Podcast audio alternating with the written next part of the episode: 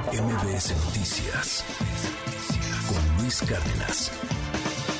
Estamos, por supuesto, celebrando la Semana Santa. Esta es, de hecho, la primera Semana Santa en Nicaragua sin procesiones religiosas en espacios públicos, la tensión que hay obviamente entre el gobierno del presidente Daniel Ortega con la Iglesia Católica continúa pues en uno de sus puntos más altos, esto luego de que en febrero, como sabemos, se prohibió celebrar las procesiones del Via Crucis durante la cuaresma y de esto platicamos esta mañana con Aribel Contreras, ella es coordinadora de la licenciatura de negocios globales de la Ibero. Aribel, muchísimas gracias por tomarnos la llamada este viernes.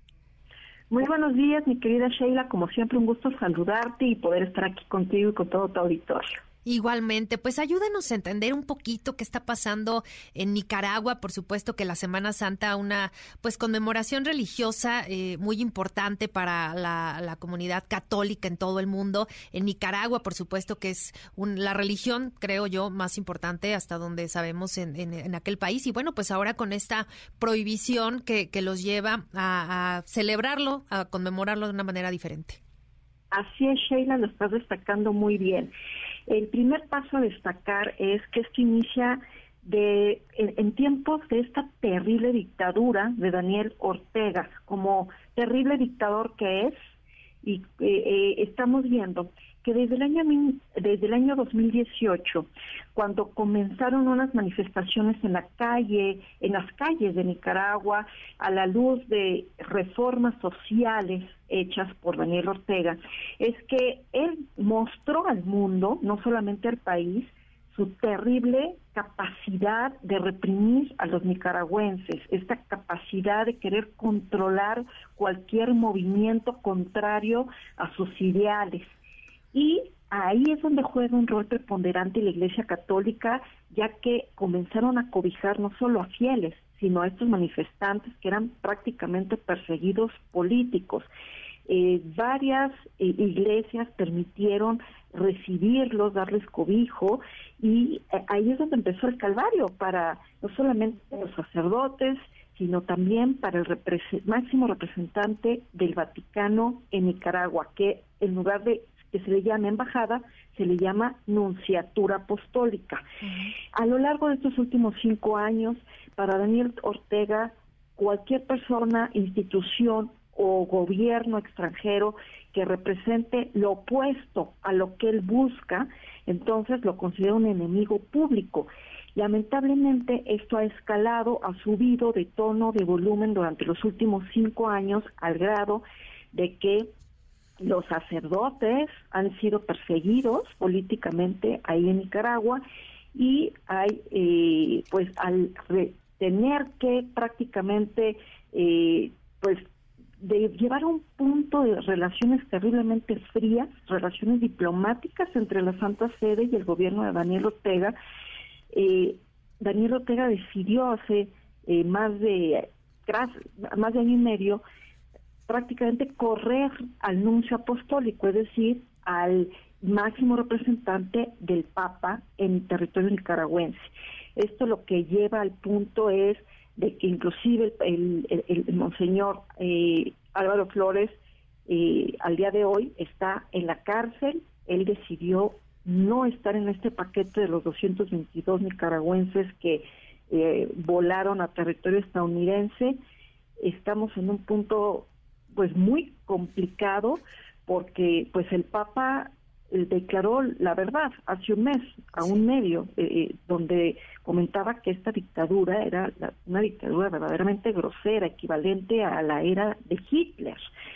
Y pues obvio estas declaraciones y pues incomodan cuando se dicen las verdades pues incomodan a personajes como es Daniel Ortega un dictador de primer nivel y por eso es que se está ya llevando a esta era ahora ya no es contra los ciudadanos en general, sino ya es una persecución clara y contundente a cualquier persona que esté practicando el catolicismo. Por eso es que estamos hoy en un Viernes Santo eh, hablando de este tema tan contundente, porque en Nicaragua está prohibido prácticamente ya mostrar en público cualquier eh, celebración que tenga que ver con la Iglesia Católica, Sheila. Sí, Así de terrible este escenario. Sí, sí, esta dictadura que pues ha ocasionado esta incluso ruptura de, relaciones diplomáticas con, con, la Santa Sede y, pues vemos ahora que pues las celebraciones se están llevando pues prácticamente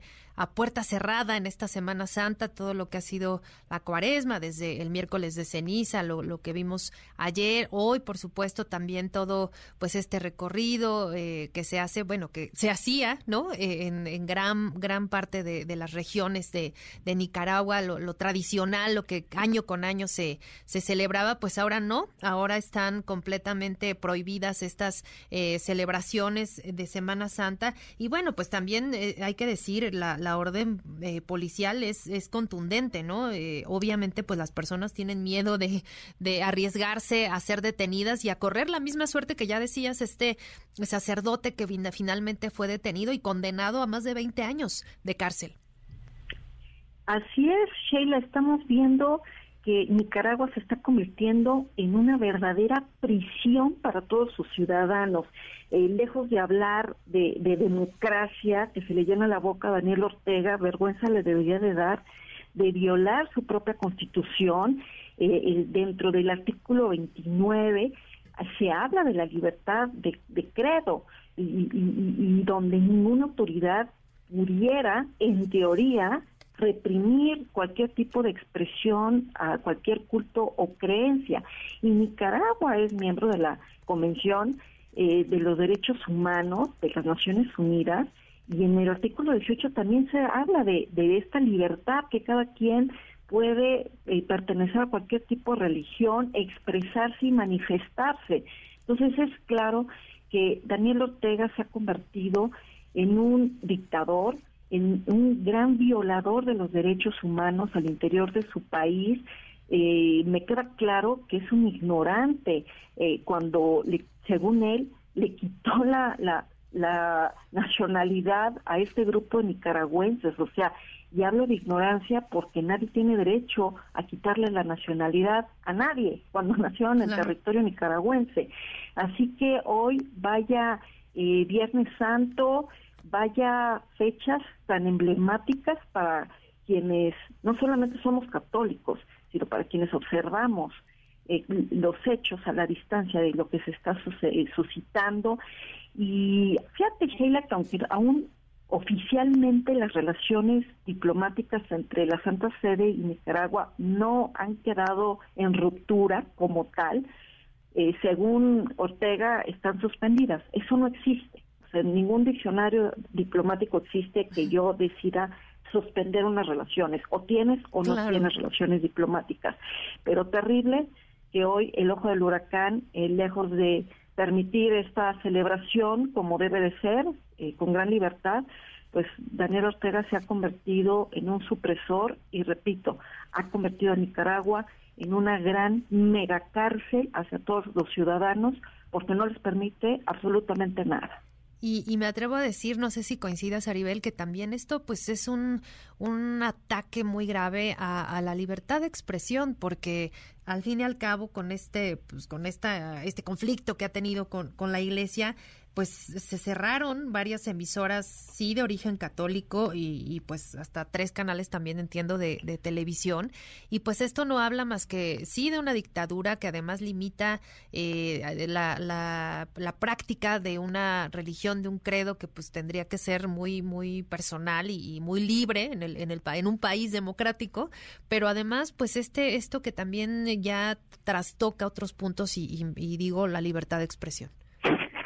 Totalmente. Lo destacabas muy bien, ¿no? O sea, cuando hace años atrás eh, empezó esta casa contra los medios de comunicación, pues es que no hay libertad. O estás con él o estás en contra de él. Algo que ya nos empieza a sonar muy familiar a los eh, mexicanos y en otras latitudes con estos gobiernos populistas que el ser gobierno de izquierda no significa que tenga que ser opresores y dictadores.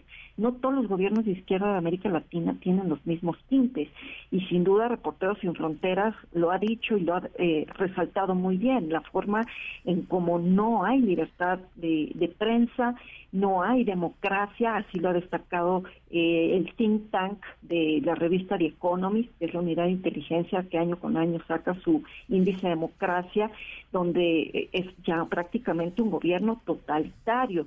Y entonces yo aquí me, me pregunto cómo es posible que todavía inclusive haya gobiernos en la región de América Latina y el Caribe que salgan a defender a Daniel Ortega. O sea, eso es lo que inclusive me parece terrible que no nada más suceda, sino que inclusive salgan personajes a defenderlos. Hay organizaciones aquí, inclusive en México, eh, supuestamente apartidistas, apolíticas, eh, donde dicen que es la autodeterminación del pueblo nicaragüense. Yo digo, vaya ignorancia de tal cantidad de gente que está eh, desde México hasta el cono sur, defendiendo a un dictador que día con día eh, se aprisiona del poder eh, político y que además está llevando a los nicaragüenses a un hartazgo social y a un estrangulamiento económico que cada vez está pulverizando más a su país, Sheila pues terrible la, la, situación que atraviesa Nicaragua en estos momentos. Pues por lo pronto, Aribel Contreras, coordinadora de la licenciatura de negocios globales de la Ibero, muchísimas gracias por estas reflexiones y pues seguimos atentos a este tema. Muchas gracias. Al contrario, gracias a ti, Sheila, y un fuerte abrazo. un abrazo, un abrazo, buen viernes. MBS Noticias con Luis Cárdenas.